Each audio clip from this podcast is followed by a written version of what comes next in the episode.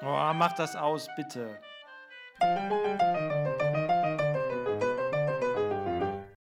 Tja, da haben wir es mal wieder geschafft. Ich möchte also Corona ist nicht vorbei, aber irgendwie fühlt sich so 'n bisschen an. So lange haben wir auch nicht miteinander gesprochen. Chaim, schön, dich wieder zu hören. Ich bin Schön, sehr gespannt. aus Ja, Berlin.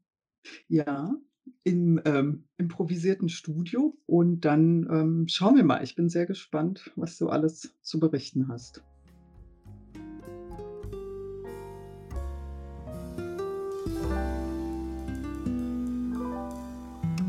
Genau, willkommen in unserem Impro-Studio. Wir müssen uns an der Stelle entschuldigen, dass wir uns während der Corona-Zeit nicht gehört haben. Davon aus oder sind davon ausgegangen, habe ich gemerkt, dass man während der Corona-Zeit sehr, sehr viel Zeit hat, was ich nicht bestätigen kann, denn äh, Nein. es gibt noch Leute, die während der Zeit arbeiten mussten tatsächlich Ja, und mehr? und mehr. Und dass die Schulen geschlossen haben, heißt nicht, dass alle nur noch zu Hause rumhängen, sondern dass die äh, Erwachsenen sich um den Schulstoff der Kinder kümmern müssen. Ja. Bedeutet, dass man auch äh, IT-Administration noch zusätzlich machen darf und den Drucker am Laufen hält und all diese Dinge macht und dann am Ende äh, eigentlich weniger Zeit ist als, als sonst. Also ich habe äh, unser lokales Radioprogramm hier, den WDR, nicht verstanden, die jeden Tag Sendungen oder Beiträge gebracht haben, in denen irgendwie dazu aufgefordert wurde, irgendwie mit dieser Langeweile umzugehen, die man hat, kann ich nicht nachvollziehen. Also es gibt auch noch zwei, drei Leute, die keine Langeweile hatten. Ja, ging mir ähnlich. Ich habe am Anfang auch gedacht: „Ach prima, ich kann mich 'n bisschen zur Ruhe kommen und 'n bisschen was lesen.“ Genau das Gegenteil war der Fall. Ich bin grad in einer Woche, äh, nach Corona-Urlaub, weil ich meine Überstunden abbauen muss. Und das sagt, glaube ich, alles. Aber ja, aber bei dir ging's gut mit dem Homeschooling oder eher auch nicht? Ja, was heißt, es ging gut? Also, es hat ja schon äh, ich glaube, es hat einen Grund, warum Lehrer ein Beruf ist, Ja, weil die Leute ja. das einfach besser können und das vernünftig können. Es wurden zwar Materialien zur Verfügung gestellt, aber es sind natürlich immer noch eine Milliarde Fragen die man Mhm. nicht so einfach klären kann und man da natürlich auch nichts anderes erzählen möchte als das, was die Lehrer in der Schule erzählen würden. Ist dann schon aus meiner Sicht ein bisschen schwierig, ja. Mhm. Und hat die Schule jetzt wieder begonnen bei euch, Die Schule oder? hat noch nicht begonnen. In Okay. Nordrhein-Westfalen beginnt die Grundschule. Okay. Die sind Pioniere und, äh, dürfen mal ausprobieren, wie das ist, ob man sich ansteckt oder nicht. Oh Und nach den Ferien, schätze ich, geht's für alle anderen weiter. Sehr Also, gefühlt spannend. ist die die Pandemie vorbei, aber tatsächlich glaube ich das noch. Ne, es geht ja grad wieder 'n bisschen hoch. Genau. Zumindest in Berlin, was ja jetzt auch nicht so erstaunlich ist, wenn man die Bilder in Berlin gesehen hat in den letzten Tagen und Wochen. jeder hat die Boote Boote auf diesem Kanal gesehen. Millionen Menschen gefühlt, die sich ineinander reiben. Äh, ja, müssen die Leute selber wissen. Ja, ich habe ehrlich gedacht erst, das ist 'n Fake und das ist irgendwo 'n Foto vom vom letzten Jahr oder so. Wir haben ja öfter diese Bootsdemos gehabt, aber, ähm, als ich's dann in den Nachrichten sah, war ich doch einigermaßen, ähm, ja, nicht überrascht, aber, äh, erschüttert geradezu. Interessant. So, es sind aber auch andere Dinge passiert, Ja, es sind viele Dinge positiv. passiert. Äh, es sind positive Dinge. Also, Corona hat die Digitalisierung ja in allen Bereichen, glaube ich, ganz weit nach vorne gebracht, weil die Menschen plötzlich digitalisieren mussten. Das heißt, sie mussten plötzlich über über Rechnernetzwerke miteinander kommunizieren, weil persönlichen Gespräche nicht mehr möglich waren. Hat dazu geführt, dass auch, glaube ich, im jüdischen Bereich sehr, sehr viel passiert ist. Es Ja. gab sehr, sehr viele Programme, die über Facebook ausgerollt worden sind, über Zoom. Ich glaube, Zoom kannte vorher nicht Niemand? jeder. Zoom kennt jetzt, glaube ich, jeder Mensch, der Hm. irgendwie, äh, mit anderen Menschen in Kontakt bleiben wollte. Das hat, glaube ich, äh, der Firma sehr viel gebracht, aber es hat auch, äh, allen allen, ich sage mal, allen Organisationseinheiten ziemlich viel Schub gegeben, was das betrifft. Also, die Ja. ZWST hat Seminare online gemacht, soweit ich das gesehen habe.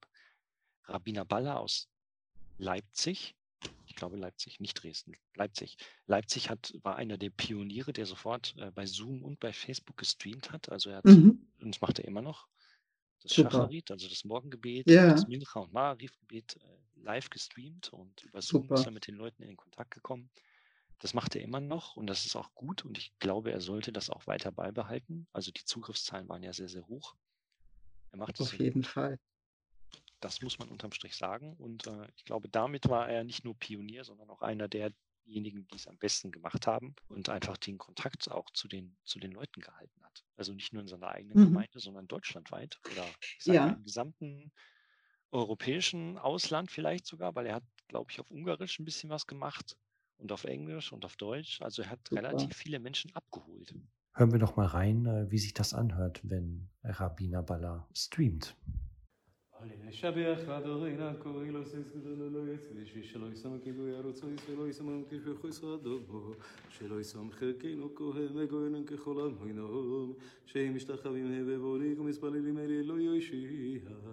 ואנחנו קוראים משתחווים ומוידים לפי מלך נחם אלוכים הקודו איש ברוך הוא שהונה את השומעים יויסי דורץ ומשה וקרבה שמיים ממה ושכנזה בגפי מרימים אולי אינו É Emes makine fe sou lo soy, kakos bisoy lo soy וידעתו האם ושוב יסו לברכו כי עדינו יהיו אלים השמיים ממעל ועל המסתוחס אינו ידהרקן כברך עדינו אלוהינו לירו ישמרו בספרס וזכו להעביר גילים מן האורץ והוא אלילים קורי סקריסון נסכן מרחשת בכל מסורי כשמחו אבנו יסלחו קורי שאורץ יכירו וידעו כוי שסבר כי לכותיך כל ברך תשמע כל לשון לפניך דינו אלוהינו יחוי פועלו ויכול שמחו יקוי ייתן וקבלו כולם מסר מחוסךו ושים לך עליהם מהרו לילה מועד כמחוס שלך היא ואולי מעדתים לך בכבוד ככוס בסוירו זכו דינו לך לילה מועד ונאמר ועדינו לפניך כל אורץ ויום ההוא יחיה דינו יחוד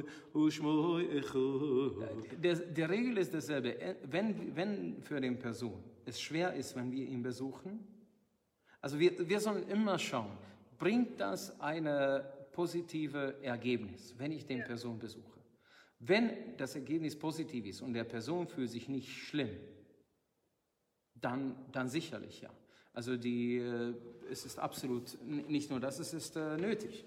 Äh, wenn, wenn aber der, das Besuch eine schlechte Ereignis bringt und der Person wird sich nicht bequem fühlen, für den Person ist ein großer Schmerz, in normal sich zu benehmen während unserer Anwesenheit, äh, ähm, dann, dann ist es besser, einfach nur wie hier ist, man geht von draußen und kümmert, also hier natürlich, der Kitzelschuh hat auch Zeit, es gab noch kein Telefonie, also es gab keine Möglichkeit nachzufragen.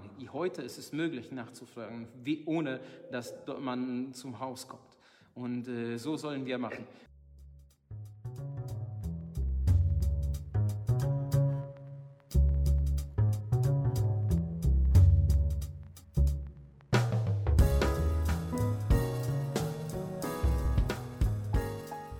Ja, das fand ich auch wirklich das, das Tolle und äh, irgendwie auch meine Hoffnung, dass dann, dass man einfach auch mal zugucken konnte, selbst wenn man jetzt nicht beten würde, sondern dass man es einfach auch mal sehen kann.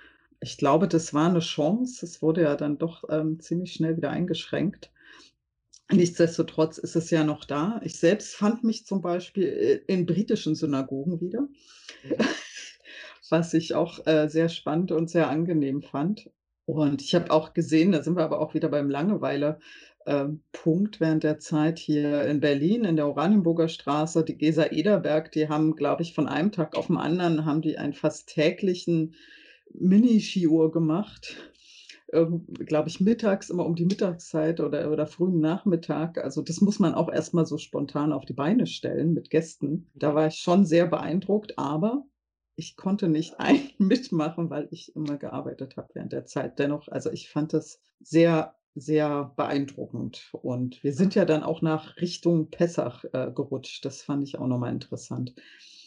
Was dann so im Internet in diesem Deutschland, in diesem jüdischen Deutschland passiert ist. Ja, da ist Toll. einiges passiert. Also Ja. Äh, interessant fand ich, dass auch halachisch viel geht. Also dass man Mhm. ausgetestet hat, wie weit kann man auf orthodoxer Seite sogar Genau. äh, Kabbalat Shabbat streamen, also bis Ja. zu welchem Punkt. Und es geht Ja. relativ weit. Also man kann ja Kabbalat Shabbat auch tatsächlich noch, noch mitnehmen. Und äh, Rabbiner Ball hat das hervorragend gemacht und hat dann an einer bestimmten Stelle gesagt, so jetzt trennen sich unsere Wege und ihr macht zu Hause weiter. Das finde ich hervorragend, weil es Ja. halt nicht auf Konsum angelegt ist, sondern die. Leute müssten halt auch ein bisschen selber was machen. Ja, Das ist fantastisch. ja. Weiter so. Weiter so, genau. Es muss einfach weiter. Unbedingt. Weiter so. Ja. Also das äh, auf der anderen Seite hat mir das erlaubt, auch nochmal zu gucken, was es im Ausland so gibt. Mhm. Also ich habe mir die Livestreams angeschaut, weil ja die Zeitverschiebung Mhm. auch, auch dagegen spricht, dass man sich äh, Freitags- oder, oder das Morgengebet anguckt. Aber ich habe mir die, die ganzen Archive nochmal Mhm. angesehen, beziehungsweise einige Archive und ich habe auch gelernt, was ich eigentlich nicht sehen möchte. Also gibt es äh, die verrücktesten Formen, also die die ultra-progressiven Gemeinden in den USA, da habe ich schon gesehen, das wäre, glaube ich, nichts für mich. Also so ein Schacharit mit Bongo-Trommeln äh, ist, glaube ich, das, ich glaube, das würde mich nicht so abholen. Naja, aber gelernt. andere. Andere vielleicht, aber es gibt halt Sachen, die sind ziemlich strange. Aber guck doch mal, da musstest du zumindest nicht deine Zeit verschwenden. Stell dir vor, du wärst da live hingegangen, du wärst da nicht mittendrin rausgegangen. Ja, Also so schätze ich dich ein. Ähm, ist doch sehr schön. Dann weißt du für die Zukunft, wann immer du in den USA bist, da nicht. ja, genau. Aber es ist auch, es ist auch so, es gibt hier diesen, diesen Tempel Emanuel in New York. Mhm. Ähm, die streamen ja schon seit jeher ihre, Ja. ihre, ihre Gottesdienste, so nennen sie es ja auch äh, im Internet. Und das ist auch nichts für mich. Also mit Orgelbegleitung und Orgelvorspiel. Äh, es ist zu, es ist irgendwie zu sakral. Nicht, also das, das, das würde mich auch nicht abholen. Also ich merke, dass solche Sachen, glaube ich, nichts für mich sind. Aber das ist doch super. Ja, ich Also, bin, ich bin mein- froh, dass man das von hier aus Ja. erkunden kann und dann nicht erst erfährt, wenn man da ist. Ja, ja. Ja. Ich überlege war- was, ich nicht gemacht habe, aber das werde ich nachholen. Ich war ja so dann und wann, als ich noch in Miami wohnte, in einer Gemeinde dort, eine Reformgemeinde natürlich. Ähm, da gab es sowas alles nicht. Aber ich hätte mal gucken sollen, warum habe ich eigentlich nie geguckt, ob die was machen? Naja, gut, ich bin jetzt auch nicht mehr so verbunden oder so. Ja. Aber ich werde das nachholen. Ja. Sehr spannende Frage. Ja. Das kann man allen Leuten nochmal als Hausaufgabe mitgeben. Das könnt ihr euch angucken. Es gibt viele, viele Streams von überall. Ja, und es gab, äh, interessanterweise gibt es, darf ich das hier sagen, in, dem, äh, in unserem Podcast, es gibt eine sogenannte messianische Gemeinde in Berlin. Ich glaube, es gibt sogar Oh, zwei. Äh, Okay. und die streamen auch. Okay. Und wenn man sich das anguckt, das ist erstens sehr, sehr komisch. Und zweitens haben die, glaube ich, von der Abstandsregelung nicht viel gehört. Also ich glaube, Also so aller ähm, Freikirchen, ja, die halten nicht so viel. die- Ah, guck an.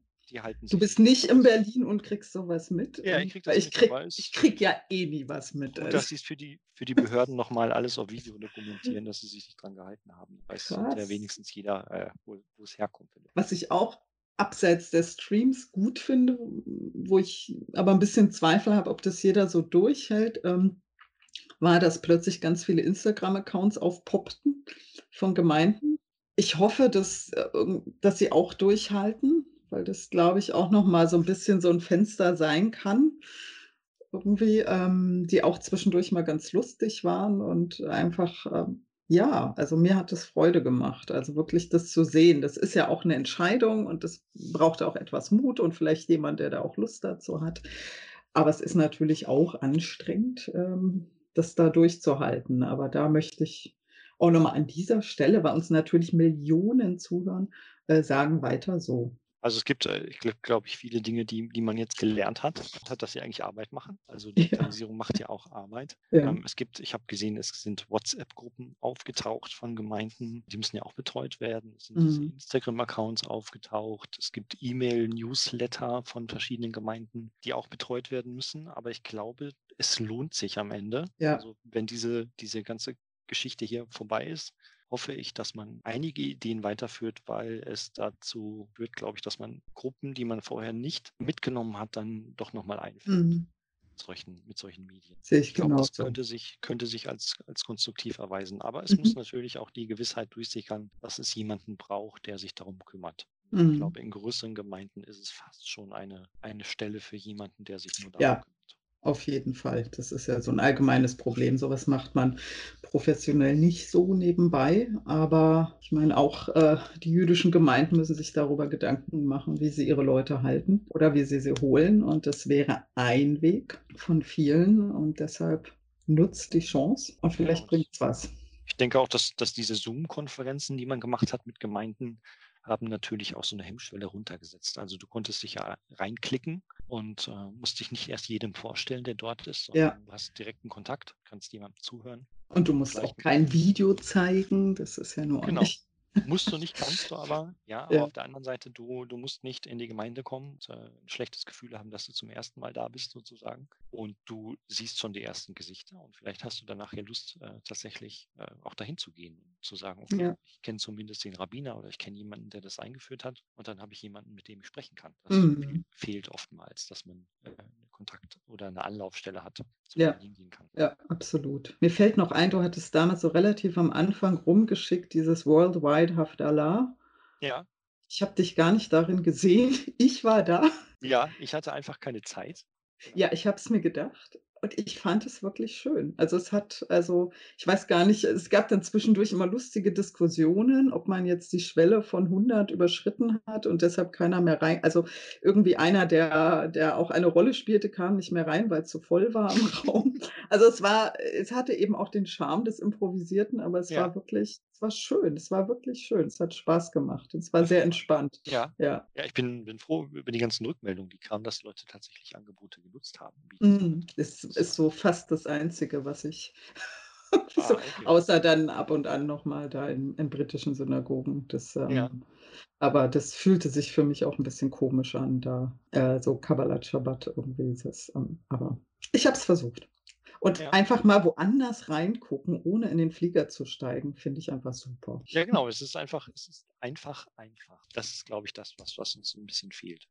Ja. Also, dass Ja. das für jeden zugänglich ist und schnell zugänglich ist. Und wobei wir gesehen haben, dass es auch schlecht ist, wenn es für jeden Mhm. zugänglich ist, denn einige Zoom-Konferenzen sind dann gebombt worden von Leuten, die keine Fans sind. Da muss man sich dann auch da im virtuellen Raum nochmal gegenschützen. Das ist halt ein bisschen eklig. Aber ich glaube, ähm, dadurch, dass jeder jeden irgendwie kennt, war es auch möglich, Passwörter rumzuschicken oder spezielle Zugangsdaten. Also es hat dann schon irgendwie auch, also da hat man sich ja relativ schnell umorganisiert und gesehen, dass man es nicht für alle öffnet. Und das war Genau. gut. Besonders hinweisen möchte ich auf Eli Gurewitz, der über den Facebook-Account von Chabad Deutschland jeden Morgen, mit Ausnahme von Shabbat natürlich, etwas über den aktuellen Wochenabschnitt erzählt, beziehungsweise den nochmal zusammenfasst und äh, wichtige Dinge daraus erläutert. Das ist extrem engagiert, was er macht. Das hat extrem viel Drive ähm, und es lohnt sich einfach da reinzuschauen und sich ein bisschen von der guten Laune morgens schon anstecken zu lassen. Das ist äh, schon interessant, wie er das macht. Man kann sich das natürlich auch später nochmal als Video anschauen, aber wenn man das morgens schon ein paar Minuten äh, anschaut, das ist schon interessant. Als Audio würde es auch gut funktionieren. Ich weiß nicht, ob Sie, ob Sie später mal überlegen, einen Podcast daraus zu machen. Das wäre auf jeden Fall lohnenswert. Also schaut bei Facebook äh, auf der Seite von Rabatt Deutschland vorbei und äh, abonniert einfach den, den Stream, den Videostream und äh, lasst euch ein bisschen inspirieren für den Tag. Das wäre jedenfalls mein Hinweis. Also wie auch gestern erklärt, Schlach, Parashat Schlach auf Hebräisch bedeutet schicke oder sende. Die Juden sind jetzt in der Wüste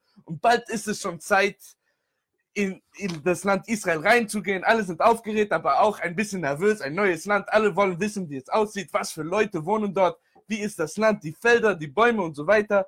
Und deswegen wollten die Juden zwölf Männer, ein Mann pro Stamm, schicken, um das Land zu erkunden. Die Namen von diesen Männern haben wir schon gestern aufgelistet. Heute wird es spannend, weil die Meraglim, die Spione, kommen an in Eretz Knan, in Eretz Israel und sehr, sehr interessant, was sie jetzt dort erleben werden. Okay, dann lasst uns sofort anfangen. Nochmal Vers 21. Vayalu vayaturu et haaretz mimidbar zin ad chav levo chamat. Okay, jetzt beschreibt uns die Torah die Route, die die zwölf Spione, die Meraglim benutzt haben, als sie das Land Knan Eretz Israel erkundeten. Also sie haben das Land Eretz Israel, Eretz Knan in Länge und Breite durchquert. Das heißt alle Grenzen. Sie sind durch die Grenze vom Südosten hereingekommen, wo heute die Grenze nach Ägypten ist. Und das heißt Midbar Zin, die Wüste von Zin.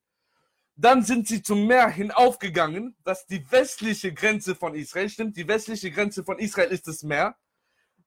Ja. Und dann von dort sind sie bis nach Hamat, die nördliche Grenze Israels, gegangen. Ganz im Norden, im Golan heutzutage und dann wieder runter. Also, ויעלו בנגב ויבואו עד חברון ושם אחימן ששי ותלמי ילידי הענק וחברון שבע שנים נבנתה לפני צאון מצרים. Sie zogen hinauf auf der Südseite und kamen bis Hebron. Hebron.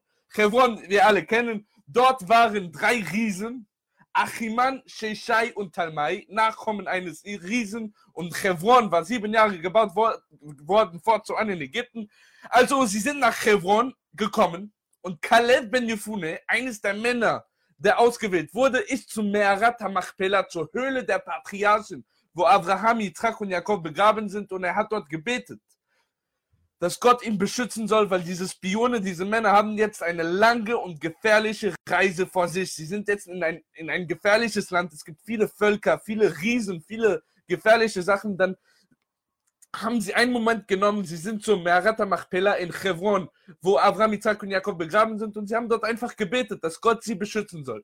ויבואו עד נחל אשכול ויחטאו משם זמורה ואשכול הנביאים מחד ויסירו במות ושנים ומן הרימונים ומן התאנים. Dann sind sie weiter ins Tal von Eschkol gegangen, aber es ist ein Tal nördlich von Chevron und dort haben sie einen Ast mit einer Weintraube geschnitten und acht Männer nahmen zusammen eine Weintraube auf zwei Stangen. Also ihr seht also, wie groß eine Weintraube war. Eine Weintraube war eine Rebe. Acht starke Männer wurden benötigt, um eine Weintraube zu tragen. So groß waren die Früchte von Eretz Israel. Und sie nahmen auch einige Granatäpfel und Feigen. Ein Mann für einen Granatapfel, ein Mann für eine Feige. Das heißt, man, man brauchte einen starken Mann für einen Granatapfel und einen Mann für eine Feige. Die Früchte in Eretz Israel waren riesig. Okay, למקום ההוא קרא נחל אשכול על אודות האשכול אשר כרתו משם בני ישראל. dann nannten sie diesen Ort Nachal Eshkol. Dieses Ort wurde Nachal Eshkol benannt, das Tal von Eshkol. Eshkol bedeutet auf Hebräisch Rebe, Weintraube, denn hier an diesem Ort haben die Kinder Israels eine Weintraube geschnitten. Und das war's schon mit der Reise durch Eretz Canaan.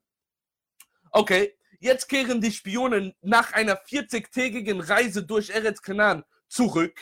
Vers 25 in den Worten der Tora, weil Yeshuva mit Tora Aretz Miketza bei ihm Yom und sie kehrten nach 40 Tagen von der Erkundung des Landes Knaan zurück und jetzt wird es spannend, jetzt wird es wirklich interessant. Was werden sie sagen? Was werden sie berichten? Wie war die Reise durch Eretz Canaan? Werden wir es schaffen? Werden wir dort reinkommen oder nicht? וילכו ויבואו אל משה ולאהרון ואל כל הדת בני ישראל למדבר פרן קדשה וישובו אותם דבר ואת כל העדה ויראו את פני פרי הארץ. Jetzt kommt das große Ereignis. Die Spione sind zurück von ihrer großen Reise durch das Land von Knaan, Eretz Israel. Und jetzt haben sie sehr viel zu erzählen, natürlich. Und das ganze jüdische Volk ist sehr gespannt. Was werden, die, was werden sie erzählen? Gutes oder Schlechtes? Im Grunde war es ein sehr schlechter Bericht. Also ziemlich schlechte Sachen haben sie gesagt, aber auch ein bisschen Gutes. Und damit werden sie anfangen, damit werden sie ihre Rede, ihr Bericht anfangen. Vers 27, ויספרו לה ויאמרו באנו אל הארץ אשר שלחתנו, וגם זבת חלב ודבשי וזה פריה. Und so erzählten sie und sagten, wir sind gekommen in das Land, in das du uns geschickt hast. Stimmt, es ist Eretz Zavat Chalav Udvash. Das Land, in dem Milch und Honig fließt. Und so sind auch die Früchte, Milch und Honig, wie riesig und frisch, fruchtig die Früchte waren. Solche gute Früchte. Das Land ist sehr fruchtbar, aber das sind die guten Sachen. Und bis jetzt, das sind die guten Sachen, die sie zu sagen haben. Jetzt kommt das schlechte Bericht von Eretz Israel, von Eretz Canaan und sie machen richtig Angst an das jüdische Volk. Vers 28. אפס כי אז העם היושב בארץ והערים בצורות גדולות מאוד, וגם ילדי ענק ראינו שם. Nur das Volk, stimmt, das Land ist sehr fruchtbar, die Früchte sind gut, Milch und, Honig, Milch und Honig fließt, aber das Volk, das in dem Land wohnt, ist mächtig und die Städte sind befestigt und sehr groß. Und auch die Nachkommen des Anak haben wir dort gesehen. Wir haben riesige Leute, riesige Menschen dort gesehen, Riesen. In anderen Worten, nur das Volk ist mächtig. In anderen Worten, es wird unmöglich sein, dieses Land zu erobern. Die Leute sind Riesen, alle Städte sind riesig, alle Städte sind befestigt. Wir können das nicht machen. עמלק יושב בארץ הנגב, והחיטי, והיבוסי, והאמורי, יושב בהר, והכנעני יושב על הים, ועל יד הירדן. Die Amalekiter wohnen im Süden des Landes, während die Chetiter, Jebusiter und Amoriter in den Bergen wohnen. Die Knaniter wohnen an der Küste und entlang des Jordan. Das heißt, wenn wir jemals versuchen, in dieses Land zu gelangen, werden wir von so vielen anderen Nationen und Völkern und Feinden umgeben sein. Es wird einfach unmöglich sein, dieses Land zu erobern.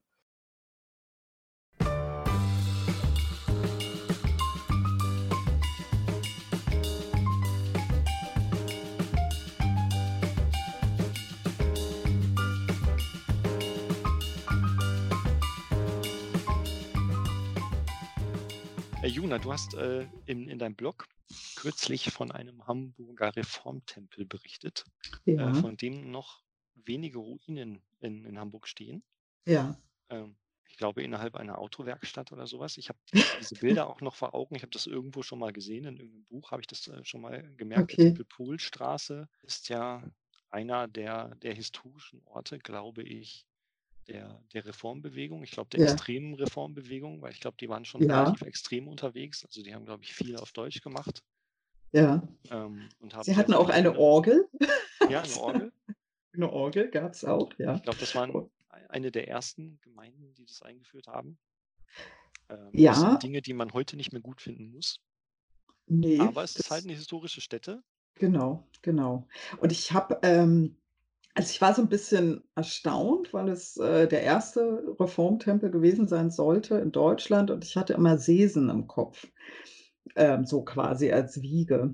Aber es ist wohl tatsächlich der erste wirklich institutionell so auch so gebaute und so äh, eingebettete Reformtempel gewesen, den es in Deutschland gab. Also für die Reformbewegung irgendwie ja auch ein, finde ich, ein sehr starkes Symbol und geblieben sind irgendwie, ja, die Rückwand und der Eingang quasi, ähm, den man, äh, der Tempel ist allerdings, also auch schon in den 30er Jahren aufgegeben worden und man zog um, aber nichtsdestotrotz, also er war ja vorhanden, er gehörte auch, soweit ich weiß, weiter der Gemeinde und wurde letzten Endes, wurde dann, wurde auch ähm, in der Pogromnacht ähm, beschädigt, aber wurde zerstört, wirklich so, wie wir es heute sehen. Und ich mache das immer mit Vorbehalt. Ich kenne mich da nicht aus. Ich habe es auch nur gelesen durch äh, Bomber, Bomben der Alliierten. Also so ganz klassisch, wie die neue Synagoge auch in Berlin. Das wissen ja auch immer viele Leute nicht.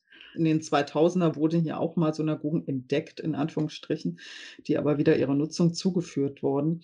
Und nun gibt es irgendwie einen sehr bunten Verein, der ähm, sich dafür einsetzt, irgendwie, dass die Stadt hier tätig werden soll, Hamburg. Und ähm, was auch immer damit machen soll. Also es geht nicht darum, jetzt äh, da eine neue Synagoge zu bauen, gar nicht so sehr, sondern einfach die, diese Reste zu retten, irgendwie, weil sie doch für die Geschichte, und das denke ich auch, aber ich bin auch ein voreingenommener Geschichtsmensch, einfach besonders wichtig sind. Und man könnte natürlich da ganz viel machen. Man muss da auch nicht, finde ich, groß aufbauen. Ich bin, bin aber auch keine Architektin. Architekten werden jetzt wahrscheinlich wow, wunderbare Bilder haben, aber ich finde, man sollte die Überreste retten. Besonders eben diese hintere Mauer, die noch steht. Das, ähm, die tat mir, glaube ich, am meisten leid. Und vielleicht könnte man auch überlegen, die Schrift wieder am Vordereingang anzubringen. Also der Platz schien mir ja noch da. Und ja, ich finde es, ähm, ich es erstaunlich, dass die Stadt da so untätig ist. Also die Stadt, die jetzt äh, verkündet hat, man will eine große neue Synagoge bauen in Hamburg.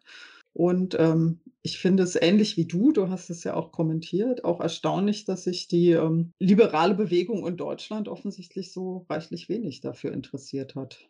Also ich finde es deshalb, ähm, also es denke ich, fällt schwer, Menschen dafür zu begeistern, in Anführungsstrichen, also davon einzunehmen, dass sie tätig werden sollen, wenn praktisch die eigene Bewegung äh, eigentlich wenig darüber spricht, beziehungsweise gar nicht. Also es kann Mhm. sein, dass es mal Thema war irgendwo und ich das nicht mitbekommen habe. Ich verfolge einige Dinge ja nicht so sehr aktiv, Mhm. aber da, das ist mir nicht, nicht präsent, dass mich jemand angesprochen hätte und gesagt hier, hier ist eine große Mhm. Aktion. Ähm, wir sammeln entweder Geld oder Aufmerksamkeit, was ja Ja, auch ja, vielleicht miteinander zu tun hat ja, und wollen darauf aufmerksam machen, dass hier äh, historischer Baugrund irgendwie verloren geht, egal wie man dazu steht, also zu der Bewegung. ja, Ähm, eben. muss man sich ja trotzdem vielleicht damit auseinandersetzen und darauf aufmerksam machen. Aber das ist hier an der Stelle, denke ich, nicht passiert. Nee. Äh, in dem Zug nochmal bin ich nochmal die verschiedenen Newsfeeds durchgegangen Ja. und habe da viele interessante Sachen gelesen. Ich habe übrigens gelesen, dass, äh, dass, äh, die, dass der, der Intendant der äh, Passionsspiele Oma Ammergau einen Abraham Geiger Preis bekommen hat, dafür, dass, dass die Festspiele diesmal nicht antisemitisch sind. Fand ich erstaunlich. Ist, äh, weiß ich nicht, ob das schon reicht. Äh, Ja, will mich da auch nicht offensichtlich. in diesen Preis einmischen, aber es äh, finde ich schon erstaunlich. Also ich habe jetzt nicht gemerkt, ich habe nur gelesen, dass, dass dieser Preis überreicht werden soll. Das war dann im Mai, Ja. die Preisverleihung gewesen. Ich habe das jetzt nicht aktiv nachverfolgt, ob das auch so gewesen ist. Vielleicht wegen Corona fand die da nicht statt, das kann ich nicht sagen, aber es ist äh, schon interessant zu sehen. Per Post zugeschickt. Ja, vielleicht, wer diesen Preis bekommt und wofür. Ja. Ist nicht jetzt irgendwie nächstes Jahr oder dieses Jahr, war nicht demnächst wieder irgendwelche Passionsspiele? Vielleicht schreiben sie es dann ganz, ganz groß oben drüber. Ja, Preisträger. ich, ich weiß gar nicht, ob die verlegt worden sind oder ob die jetzt stattfinden. Ich habe irgendwie am Rande mitbekommen, dass die auf jeden Fall geplant waren, aber ich glaube, sie sind erst im nächsten Jahr. Ja. Also sehr, sehr, sehr interessiert bin ich daran nicht. Nur wenn das Ich, Auge reicht. ich kann zumindest behaupten, ich war schon mal da, aber so Ah, in dem Ort. Wir waren dann auch wieder weg. Also das Ja. ist jetzt, ähm, ja. Aber vielleicht kann mir das nochmal jemand erklären, äh, warum jetzt ausgerechnet, ausgerechnet die- diese Passionsspiele, also vertreten durch den Intendanten, dann auch diesen Preis bekommen haben. Also auf mich wirkt es erstmal ein bisschen skurril. Positive Verstärkung vielleicht. Positive Verstärkung, so heißt es vielleicht. Also ich fand es, äh, ja, weiß ich nicht. Schräg. Es Ja. ist tatsächlich ein bisschen schräg, aber das Wir werden Aufklärung erhalten. Wir werden es erfahren. möglicherweise irgendwie. meldet sich jemand und kann das in einem positiven Licht für uns darstellen. Dann bin ich auch jederzeit bereit, irgendwie was dazu zu lernen. So ist ja nicht.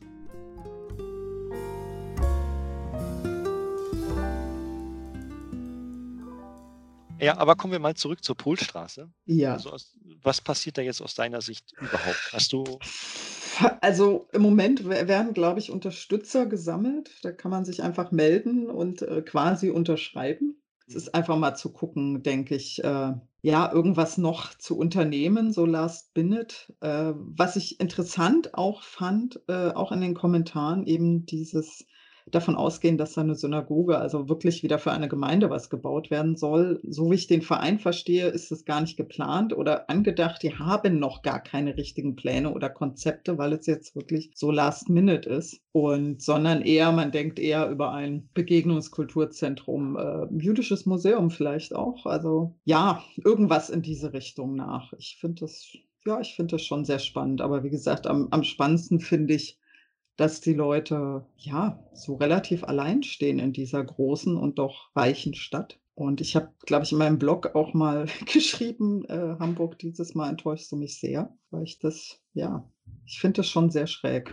Aber vielleicht täusche ich mich da auch. Ich bin nicht in Hamburg, ich habe keine Ahnung, ich lese das auch nur woanders und ähm, das kann natürlich auch alles ganz anders sein, als ich mir das jetzt hier äh, aus Berlin so denke. Ich selbst habe von dem Thema erst erfahren durch eine der zentralen Aktivistinnen, die sich um den Erhalt der Überreste der, des Tempels Polstraße kümmern, nämlich Miriam Rürup, die ich ähm, letztes Jahr, glaube ich, kennenlernen durfte in Hamburg. Sonst wäre ich auch eine der Menschen, die es nicht mehr äh, oder überhaupt nie erfahren hätten, vermutlich. Und ich bin immer noch ganz entsetzt selbst darüber dass ich da so wenig weiß und äh, bei mir ist richtig was getriggert worden. Ich bin jetzt äh, noch gespannter und noch konzentrierter. Ich würde sagen, wir fragen das Professor Dr. Miriam Rürup einfach persönlich und äh, sie wird uns bestimmt etwas über den Tempel in der Polstraße erzählen. Ihr habt mich gefragt, was das Besondere für mich ist an der Ruine des ähm, ersten eigens dafür gebauten ähm, israelitischen Tempels, der hier mitten in der Hamburger Innenstadt steht. Und da könnte ich vielerlei zu antworten. Also vielleicht fangen wir damit an, dass ich denke, es ist ein Kleinod, was da wirklich in einem Hinterhof in Hamburg steht, in der Innenstadt. Ähm, fußläufig von vielen Sehenswürdigkeiten ähm, und in kaum einer anderen Stadt könnte ich mir vorstellen, dass so eine Ruine, selbst wenn man noch nicht weiß, was die Geschichte dazu ist, so unbeachtet bleiben würde. Also als historisches Monument so unbeachtet bleiben würde. Sie ist, was ich sagen will, ist, selbst wenn man nicht weiß, dass es sich hier um einen besonderen Synagogenbau gehandelt hat, ähm, ist es einfach ein, ein Relikt, ein steinernes Relikt, das eine gewisse Aura äh, um sich hat. Ja? Also man geht in diesen Hinterhof. Heute ähm, ist es von außen zu erkennbar durch ein großes Schild, wo steht äh, Autostern. Ähm, Es ist eine Autowerkstatt, die dort seit vielen, vielen Jahren ist. Und die Geschichte dieser, dieser Werkstatt ist sozusagen wie eine, ja, gehört, gehört quasi zur Biografie, könnte man sagen, dieser Tempelruine, wenn man so möchte. Denn was wir da haben in diesem Innenhof, in der ähm, Neu Hamburger Neustadt, also was heute die Innenstadt Hamburgs ist, ist der Überrest des ersten äh, Tempels, der als israelitischer Tempel will heißen, als ähm, liberale Synagoge, als reformierte Synagoge gegründet wurde, Anfang des 19. Jahrhunderts in einer Zeit, in der an vielen Orten äh, die deutschen Juden und Jüdinnen begonnen haben, ihre Religionen zu reformieren.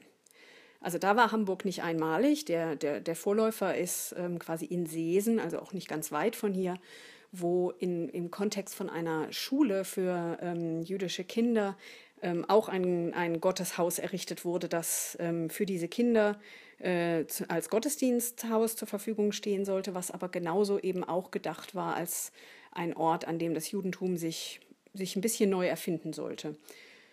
Also wir sind Anfang des 19. Jahrhunderts, die deutsche Gesellschaft ähm, ist ohnehin in einer Phase sozialer Wandlungen.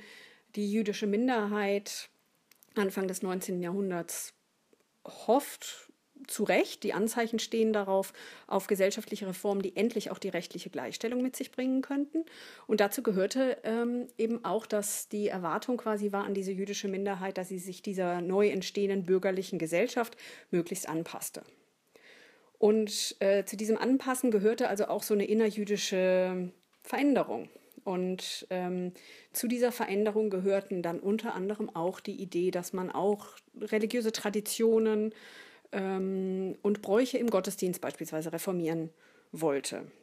Dass man zum Beispiel eine deutschsprachige Predigt einführen wollte oder kleine erste Schritte, äh, also sozusagen im Kontext der großen äh, Reform und Emanzipation der Gesellschaft, dass man auch erste kleine Schritte in Richtung ähm, Gleichberechtigung von Frauen ähm, oder zumindest stärkere Teilhabe von Frauen am Gottesdiensten ermöglichen wollte. Also so eine, eine gesamte Neuerfindung könnte man sagen.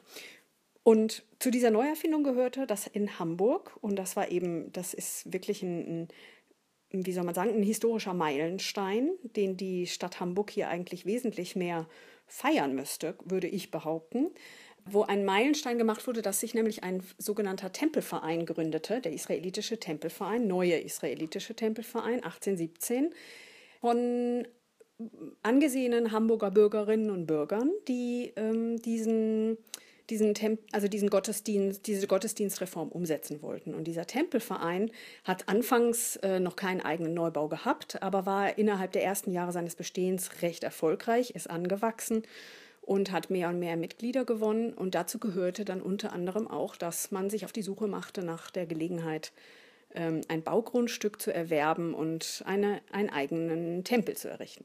Und diese Tempelreste, die dann 1844 endlich bezogen werden kon konnten, diese Tempelreste gibt es noch heute. Und das ist der Ort, der, von dem heute auch eine unglaubliche Faszination ausgeht. Dieser Ort, der, den wir heute noch sehen können, besteht aus auf den ersten Blick zwei Gebäudeteilen und auf den zweiten Blick eigentlich sogar drei Gebäudeteilen. Und zwar, wenn wir in den Hinterhof reinkommen, dann schauen wir auf den Vorderteil der damaligen sehr, sehr, sehr prächtigen Synagoge, die 1844 eröffnet wurde, ähm, die, wie es im 19. Jahrhundert üblich war, noch im Hinterhof stand. Ähm, wir schauen also auf den Vorderteil, auf die Eingangsfassade, die bis einschließlich dem ersten Stock noch steht und sogar begehbar ist. Und im ersten Stock befindet sich heute eine Galerie, die sich auch künstlerisch und durch ihr Veranstaltungsprogramm und so weiter immer wieder mit dem Ort ähm, selbst auseinandersetzt. Und unten äh, nutzt eine Autowerkstatt äh, die vorhandenen Räume.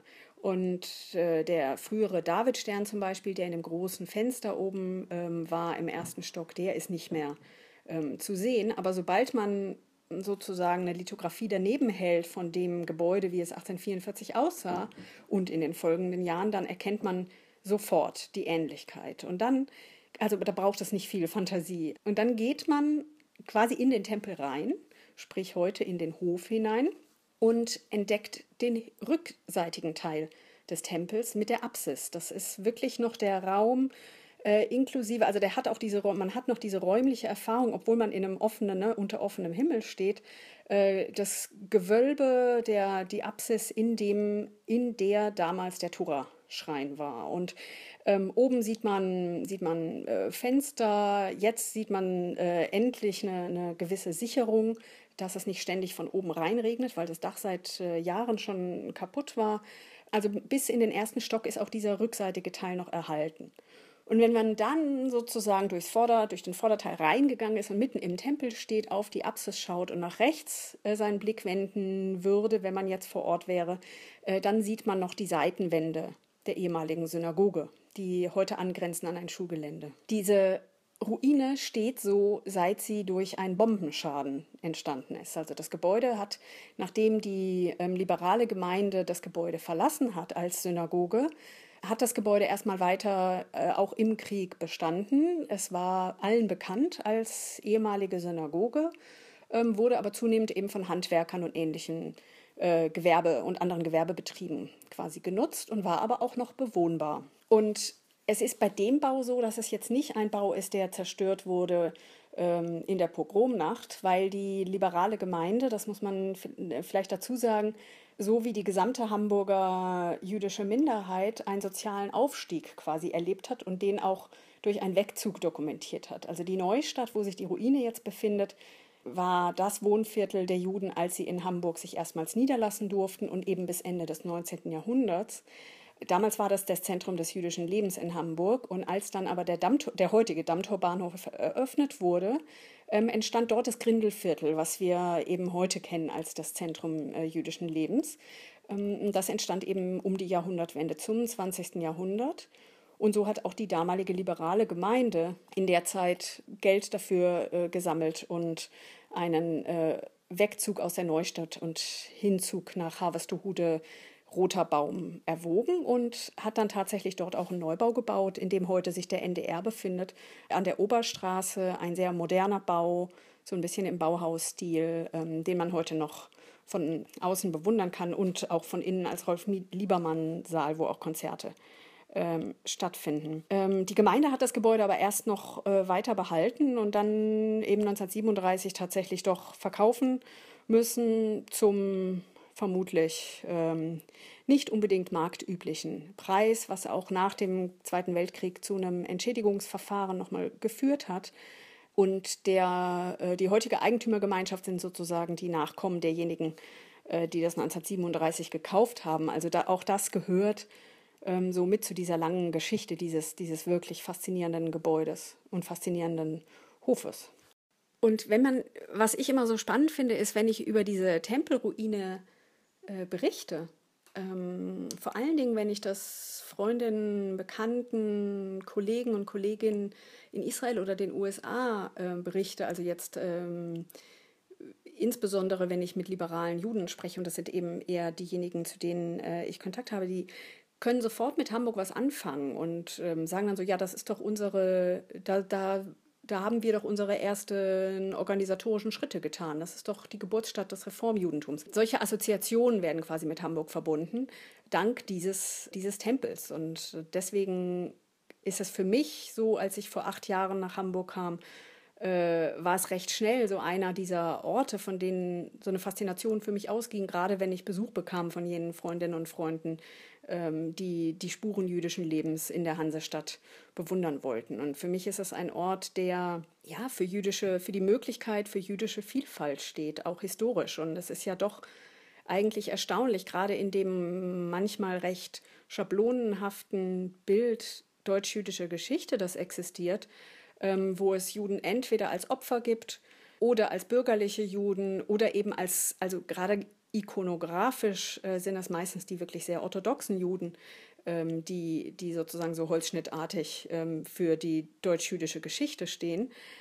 Und wenn wir aber sowas anschauen wie diesen Ort des, ähm, des Tempels, dann sehen wir, dass es auch im 19. Jahrhundert und auch schon vorher, aber hier ist es eben ein Dokument aus dem 19. Jahrhundert, für so eine steingewordene, ein steingewordenes Beispiel für Vielfalt im Judentum. Und deswegen ähm, äh, würde ich sagen, ist das ein solches äh, Erbe, das man unbedingt auch ähm, ja, wiederentdecken müsste. Es steht nicht nur für Vielfalt, weil es eben eine andere jüdische Strömung war, die übrigens in Hamburg natürlich auch ähm, umstritten war, also auch innerjüdisch. Das ist ja nicht so, dass, ähm, dass dann alle äh, begeistert in den Tempel geströmt sind, aber die auch dafür steht, zum Beispiel für ein anderes Verständnis von jüdischer Identität, also dass sie sich Tempelverein genannt haben und nicht und auch ihr Gebäude Tempel und nicht Synagoge genannt haben, ist auch so ein Zeichen, das einen Ausdruck gibt von wir sind angekommen. Unser Zuhause, unser, unser Zentrum ist Hamburg, ähm, ist Teil der deutschen Gesellschaft zu sein und es ist nicht mehr der Tempel in Jerusalem als Sehnsuchtsort. Äh, der ist quasi nur noch religiös, der Sehnsuchtsort, aber der Ort, zu dem wir gehen, um zu beten, auch den nennen wir Tempel. Ähm, und drücken damit aus, dass wir hier in Hamburg angekommen sind. Bis dahin war Tempel die Bezeichnung ausschließlich für den Tempel in Jerusalem. Dann steht für mich dieser Ort auch dafür, dass Frauen zum Beispiel am Gottesdienst in dem Kontext und auch hier sogar architektonisch äh, anders teilnehmen konnten, als sie jemals zuvor an jüdischen Gottesdiensten teilnehmen konnten. Sie hatten nämlich keine Sichtblende mehr. Sie saßen immer noch oder standen oben auf dem Balkon. Also es war noch keine, es war weiterhin eine räumliche Trennung zwischen ähm, männlichen und weiblichen Beterinnen oder Betern. Ähm, aber sie konnten tatsächlich Sichtkontakt aufnehmen nach unten äh, und in die Gegenrichtung auch. Ähm, das ist ja schon eine andere aktive Teilnahme. Und äh, bei den Gesängen sangen auch äh, Frauenstimmen mit. Äh, auch überhaupt hat Musik eine ganz neue und andere Rolle in diesem Tempel gespielt. Also es ist ziemlich vielschichtig, diese Geschichte. Und das alles könnte man an so einem Ort, wo man es auch wirklich räumlich nochmal veranschaulichen könnte, eben ganz wunderbar erklären und erzählen. Momentan ist die Situation folgende. Der, ähm, der Hof bzw. die Ruine hinten äh, soll und kann verkauft werden. Es liegt ein Bauvorbescheid vor, das heißt so viel wie, es gibt einen architektonischen Entwurf, an den muss man sich nicht ähm, zwangsläufig halten. Äh, aber dadurch, dass es ihn gibt und dadurch, dass es einen sogenannten Bauvorbescheid gibt, ist es eben möglich, jetzt auf dem Gelände äh, einen Neubau zu errichten, unter Berücksichtigung dieser, dieser denkmalgeschützten Ruinenteile. Ähm, aber was unsere große Sorge ist, ist eben, dass ähm, die Berücksichtigung nicht unbedingt damit einhergeht, dass äh, diese Ruine nach, neu, nach einem etwaigen Neubau noch der Öffentlichkeit zugänglich ist. Eigentlich ist sie sogar jetzt der Öffentlichkeit zugäng nicht zugänglich. Wir müssen könnte man sagen, dankbar dafür sein, dass es hinten eine Autowerkstatt gibt und wir müssen dankbar dafür sein, dass es hinten dieses Atelier gibt im Hinterhof. Denn das sind die beiden äh, Möglichkeiten, wenn diese beiden äh, Mieter ihre Räume geöffnet haben für ihre Kundschaft, dann nur kann man auf diesen Hof. Ansonsten ist er eben Privatgelände. Das heißt, die Ruine ist an sich jetzt auch nicht wirklich öffentlich zugänglich, jedenfalls nur zu den Öffnungszeiten der Gewerke.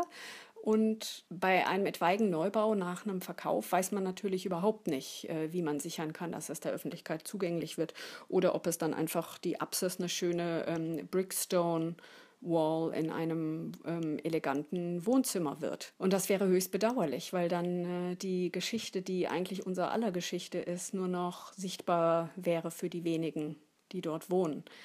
Und äh, um dies zu verhindern und das Bewusstsein, sagen wir mal, zu schärfen dafür, dass man mit dem Ort sehr sensibel umgehen muss und dass man selbst, wenn man baut, dafür sorgen muss, dass die Öffentlichkeit was von der Ruine trotzdem noch haben kann und damit auch etwas über ihre eigene Geschichte erfahren kann. Um das zu ermöglichen, äh, haben wir uns eben zusammengefunden und einige haben diesen Aufruf verfasst, der demnächst an die äh, Stadt überreicht werden soll, wo die Stadt aufgefordert wird, dafür zu sorgen, dass die öffentliche Zugänglichkeit ähm, des Geländes gesichert ist, auch bei einem Verkauf. Und dass eben auch der Denkmalschutz natürlich weiterhin äh, gesichert sein soll.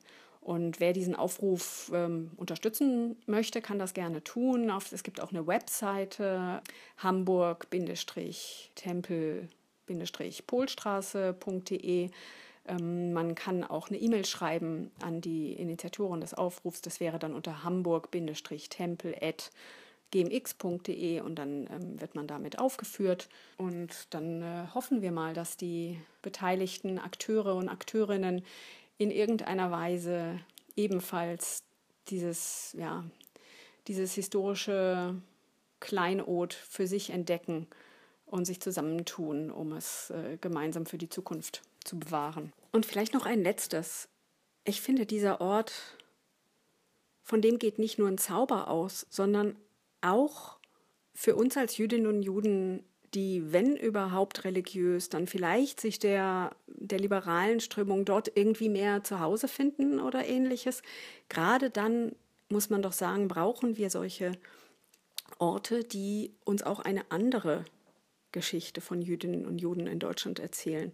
Eine Geschichte von Jüdinnen und Juden in Deutschland, die sich selbst quasi neu erfunden haben, die, die als Akteurinnen auftreten, ähm, die selbstbewusst ihr Schicksal auch versuchen zu verändern und auch ihre Identität äh, modernen Zeiten anpassen, äh, durchaus auch im Konflikt und ähnliches, ja, aber so in, in sich in einem aktiven Diskurs mit ihrer Umgebung, mit der Gesellschaft um sie herum miteinander befinden. Und dafür gibt es viel zu wenige Orte in Deutschland, die eine solche Geschichte erzählen können. Und das ist das Faszinierende für mich und daraus kann man so viel machen. Miriam, vielen Dank für deine Zusammenfassung und der Schilderung dessen, was dich so an der Polstraße fasziniert. Mit der Erwähnung, dass Samson Raphael Hirsch in Hamburg geboren wurde, also der Begründer der Neo-Orthodoxie, schließe ich den Kreis zurück zur Orthodoxie und wir lassen diese Folge langsam zu Ende gehen und hören nochmal Rabbiner zum Ausgang. Ich hoffe, wir hören uns wieder.